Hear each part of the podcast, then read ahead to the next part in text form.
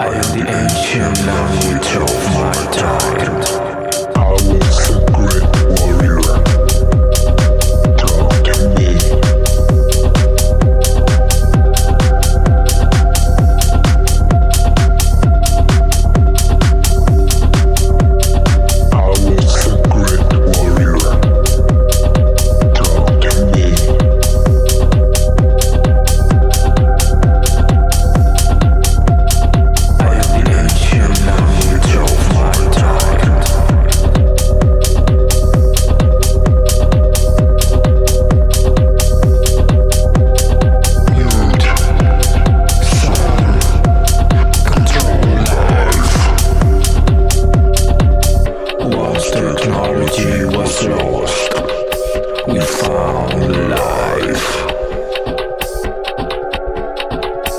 secret warrior.